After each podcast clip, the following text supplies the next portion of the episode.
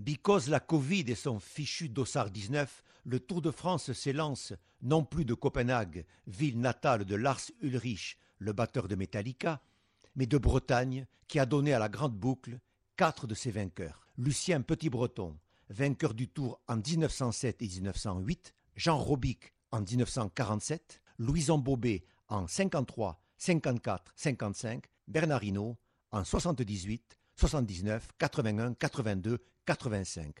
11 tours à eux quatre. Ces quatre lascars ont chacun un surnom.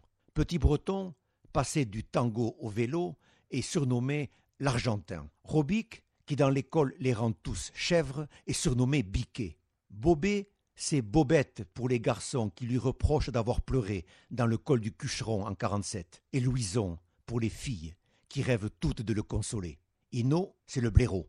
Pourquoi le blaireau? Réponse de Bernard. Le blaireau, c'est un animal, tu lui fous un coup de pelle sur la tronche, il bouffe la pelle. Que le vainqueur du tour, cette année, soit breton à souhait, c'est-à-dire puissant comme Petit Breton, audacieux comme Robic, stylé comme Bobet, hors norme comme Bernard Hinault.